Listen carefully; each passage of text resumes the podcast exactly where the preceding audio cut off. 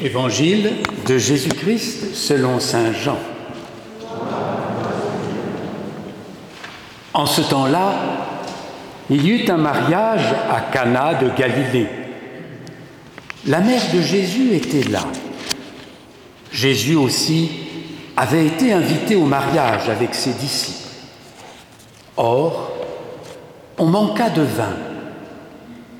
La mère de Jésus lui dit, Ils n'ont pas de vin.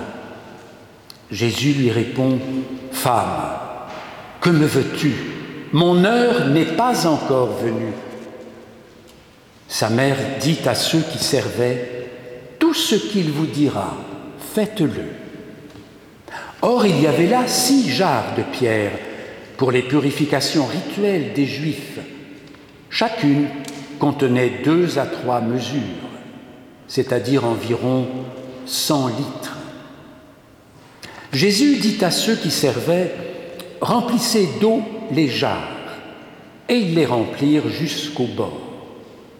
Il leur dit maintenant, puisez et portez-en au maître du repas. Ils lui emportèrent, et celui-ci goûta l'eau changée en vin. Il ne savait pas d'où venait ce vin, mais ceux qui servaient le savaient bien, eux qui avaient puisé l'eau. Alors le maître du repas appelle le marié et lui dit, Tout le monde sert le bon vin en premier, et lorsque les gens ont bien bu, on apporte le moins bon.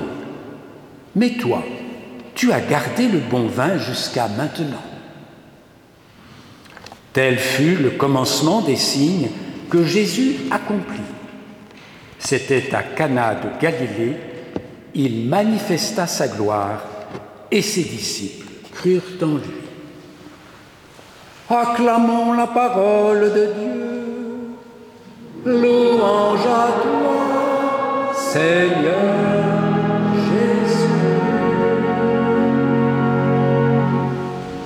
Jean nous dit en conclusion de ce récit que ce récit est le commencement des signes concernant Jésus. Alors c'est assez osé de dire cela parce que un signe n'a pas d'importance par lui-même, mais seulement à travers la réalité qu'il exprime. Et donc à nous de lire ce récit et de chercher de quoi est-ce qu'il est le signe pour nous, pour notre vie. Nous sommes aidés par le fait que Jean à l'autre bout de l'Évangile, à la fin du chapitre 20, explique que les récits qu'il a placés dans son Évangile sont des signes, des signes afin que nous, lecteurs, ayons confiance en Jésus comme Christ et qu'en ayant ainsi la foi, nous ayons la vie, la vie en abondance. Voilà donc comment lire ces signes qui sont dans l'Évangile eh bien, ces récits nous parlent de nous, du présent de notre foi qui est naissante, qui est commençante, et puis de notre vie qui commence à devenir plus abondante. Ce récit commence par et le troisième jour.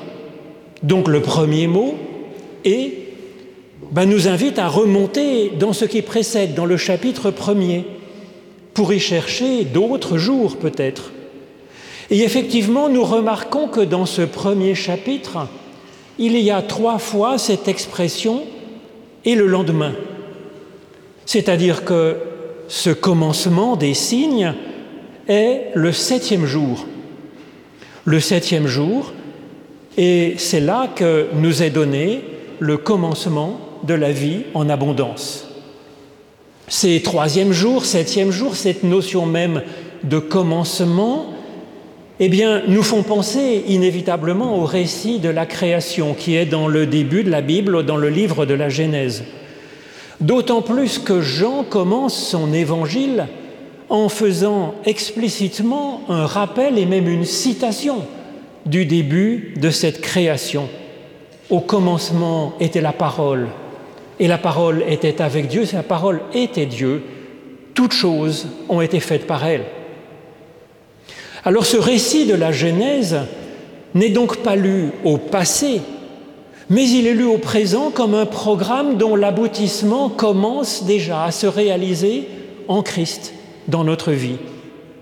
Ce septième jour où Dieu donne sa bénédiction à l'humain, homme comme femme, ce septième jour où Dieu leur donne, nous donne une vocation d'être co-créateur, co-créatrice avec Dieu, excusez-moi du peu, eh bien ce, septième jour, c'est aujourd'hui pour nous, pour ceux qui entendent la parole de cet évangile, c'est là que ça commence à se réaliser.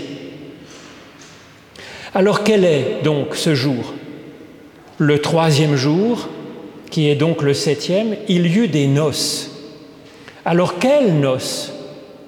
Noces entre qui et qui? De quoi est-ce que c'est le signe Alors pour les lecteurs de la Bible hébraïque, cela est une allusion très classique à des textes que l'on retrouve sous la plume de bien des prophètes. Nous l'avons entendu tout à l'heure dans la lecture du prophète Ésaïe. Et qu'on le retrouve dans un livre de la Bible, curieux livre de la Bible que le fameux rabbi Akiba, qui est dans le Talmud, qui est un contemporain de Jean, appelle le livre Saint des Saints, le Shir Hashirim en hébreu, le Cantique des Cantiques, qui présente Dieu et l'humain comme deux amoureux qui se cherchent parce qu'ils s'aiment et se sont choisis. Ces noces nous concernent donc directement, évidemment. C'est, la joyeuse alliance de Dieu et de nous-mêmes.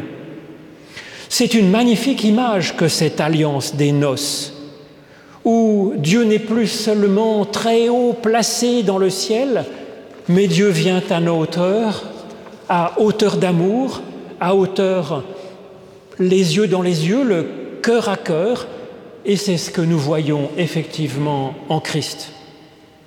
Le rapport entre Dieu et nous n'est alors plus une question de pouvoir ou de jugement pour être encore dans la crainte de Dieu, car lui nous a déjà choisis et il nous a choisis car il nous aime.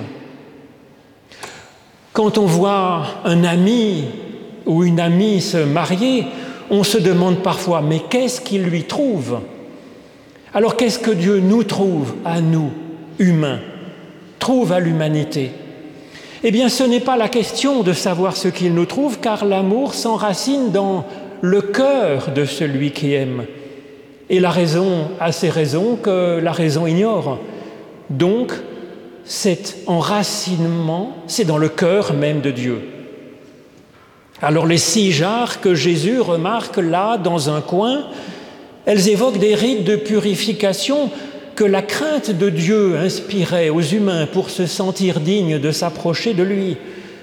Mais en Christ, nous ne sommes plus sous le règne de ce chiffre 6, comme les six jarres. Nous sommes, nous entrons, nous commençons à entrer sous le signe du 7, du septième jour. Le Christ transforme ainsi radicalement notre relation à Dieu, puisque Dieu nous aime comme l'amoureux du cantique des cantiques, qui court après sa fiancée. Effectivement, c'est un miracle. Reste alors la joie, une joie en abondance, une joie supérieure à toutes les joies terrestres, joie éphémère comme le remarque Marie et comme l'indique le signe du bon vin des noces éternelles que Jésus apporte. Alors ce récit nous dit comment nous pouvons en arriver là, à ces noces éternelles.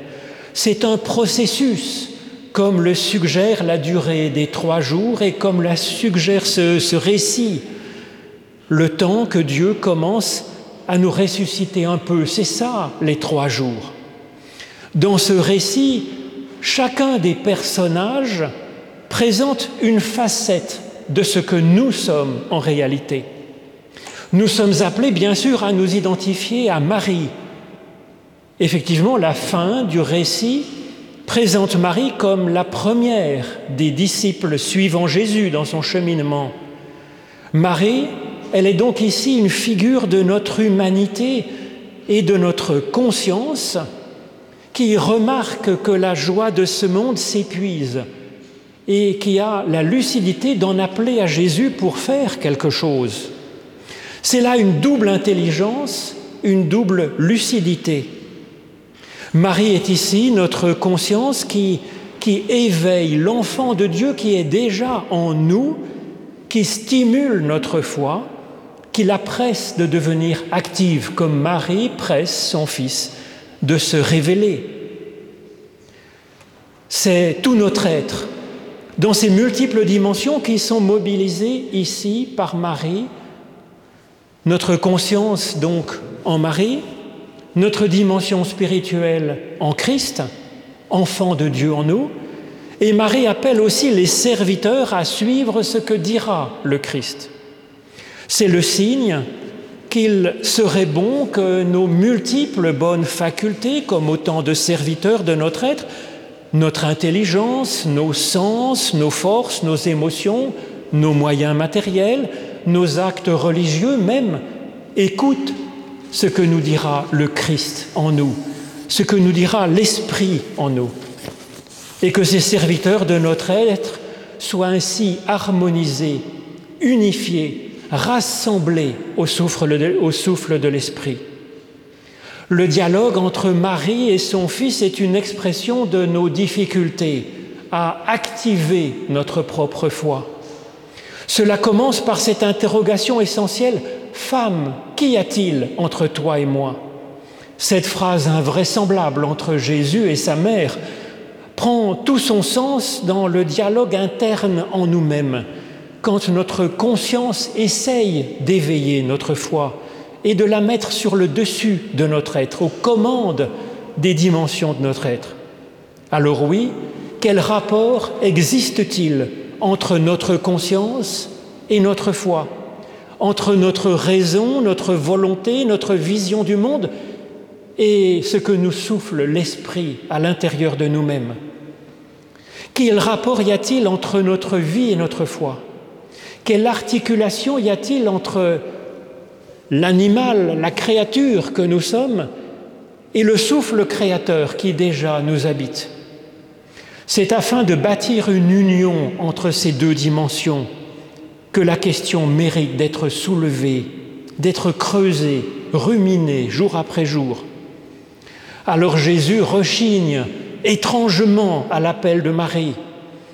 C'est une image réaliste de notre foi, je pense. Comme tous les prophètes de Moïse jusqu'à Jérémie, nous ne nous sentons pas dignes de la vocation qui nous est adressée. Mon heure n'est pas encore venue, je suis trop vieux, je suis trop jeune, je suis pas assez celi et cela, je parle pas assez bien. Et pourtant, pourtant, elle est là, cette heure où notre foi commence enfin à mobiliser notre être tout entier. Elle vient cette heure, elle est déjà là. Cette heure où nous commençons à être unis à Dieu par une union faite de tendresse et de fidélité. Et ces noces sont bien arrosées de flux de, vie divine, de joie supérieure. Dieu nous bénit ainsi en ce jour et en cette heure, maintenant. Amen.